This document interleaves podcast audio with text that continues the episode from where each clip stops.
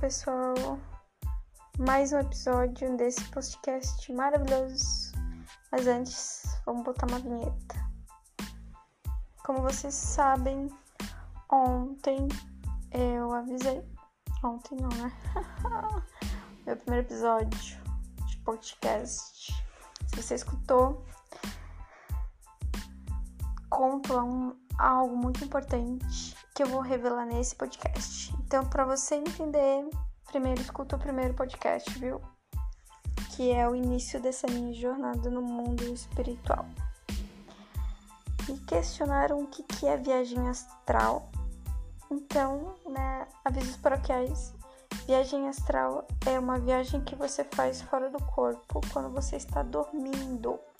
Se você não estiver dormindo, não é viagem astral o nome. Pode ser o nome de qualquer outra coisa, tá? Mas não se usa o termo viagem astral.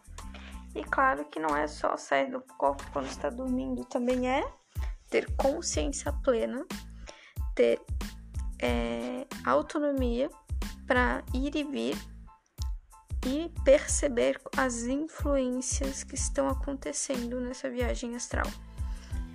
Você vai perceber que essas frases não são conexas quando a gente fala de sonho. Sonho a gente às vezes não percebe nem o que está passando, só lembra o que fez e o que aconteceu quando acordou. E se lembra, né? Porque, meu Deus, todo mundo que eu conheço nunca lembra do sonho. E eu sou uma pessoa que lembra de tudo, tá? Mas voltando ao foco desse episódio, eu vou explicar como é que eu descobri que depois de sete anos eu tinha um corpo para ser resgatado naquela grupo falso, aquela equipe espiritual, tá?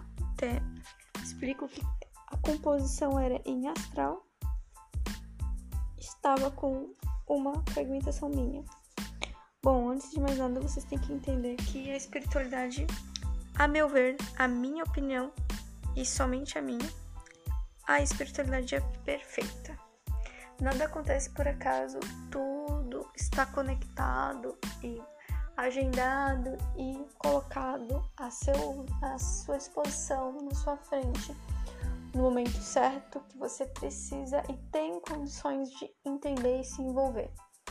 Então, lembra muito bem dessas frases, desse fator, porque foi isso que fez eu demorar sete anos para ter essa percepção de que estava faltando alguma coisa em mim. Eu sempre é, trabalhei dentro dessa egrégora que me resgatou há sete anos atrás, até hoje, e ainda estou nela. E todo o trabalho que eu sempre fiz foi com essa equipe e, e eu nunca trabalhei sozinha, encarnada, né? Eu sempre tive uma professora comigo, sempre tive uma orientação do meu lado. E naquele, nesses processos, nessa jornada, eu sempre passava por uma vez a cada três meses, sem perceber, ataques energéticos sexuais. Sim, vinham pessoas tentar fazer sexo comigo. E eu não entendia, e nem a minha mentora, de como é que sabulhufo acontece se existe uma egrégora foda protegendo. Não tem. É, não tem porquê. Mas isso nunca ficou claro. E eu sempre fazia todos os processos de defesa. Eu é, perdoava, eu encaminhava esses seres, eu ajudava quem se aproximava com esse tipo de energia.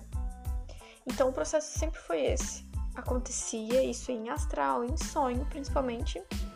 Somente em sonho, nunca aconteceu isso comigo acordava, até que isso fique bem claro. E quando eu percebia esse tipo de manifestação, eu perdoava e encaminhava, tentava resolver a situação. E até que eu comecei a trabalhar esse ano com várias energias do Umbanda. Então hoje eu trabalho de, muito com o Preto Velho, trabalho com Exu, trabalho com Exu Caveira, e estou descobrindo muitas outras coisas, mas sem falar disso. E se você não gosta, não escute mais meus podcasts, porque vai ser falado muito disso. Então abra a mente, expanda seus conhecimentos e ame todas as pessoas, todos os seres como elas são, porque tudo tem um porquê. A sua verdade não é maior que a minha. Então eu comecei a procurar autoconhecimento, procurei a me entender, procurei a buscar saber mais o que estava acontecendo comigo. Sempre fui disso, sempre fui muito restrita, muito conservadora e ao mesmo tempo muito fuçadeira. Até que eu passei por um, uma viagem astral muito forte. Foi maravilhosa, inclusive, onde eu fui parar num grupo de mulheres que já foram estupradas alguma, em alguma vida. E aquilo criava sequelas. E, gente, é muito normal, tá? Reencarnações passadas a gente passar por esse processo.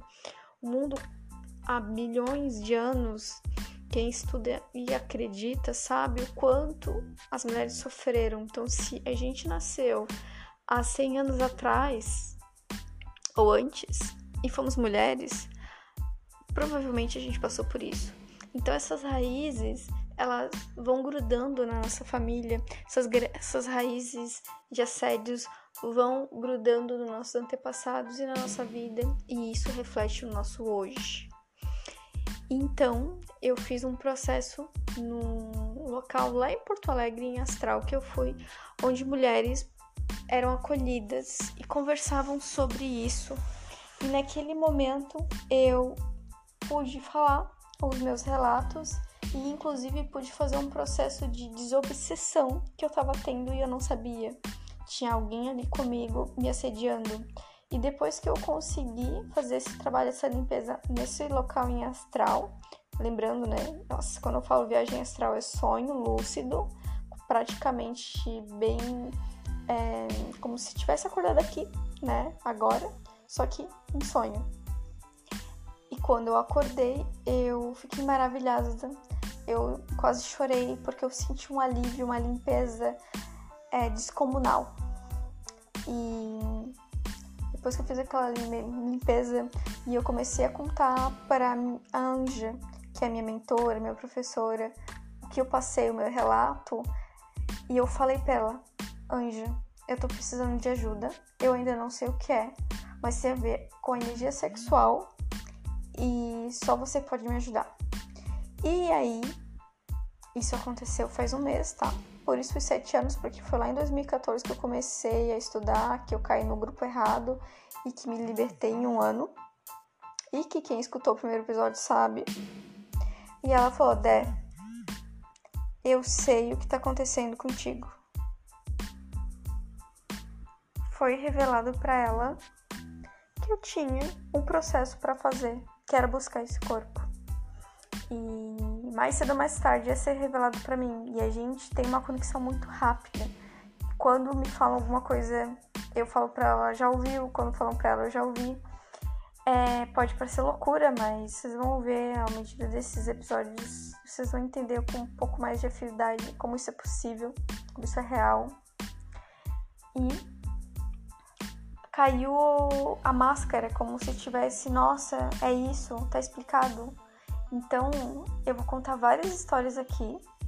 E essa é o início e o fim, porque eu contei uma história de 2014 e uma que aconteceu há dois meses, mas que elas se conectam e que entre elas existe um amaranhado de informações e coisas que aconteceram na minha vida. Se não é o último capítulo, é o segundo, mas que parece um filme, né?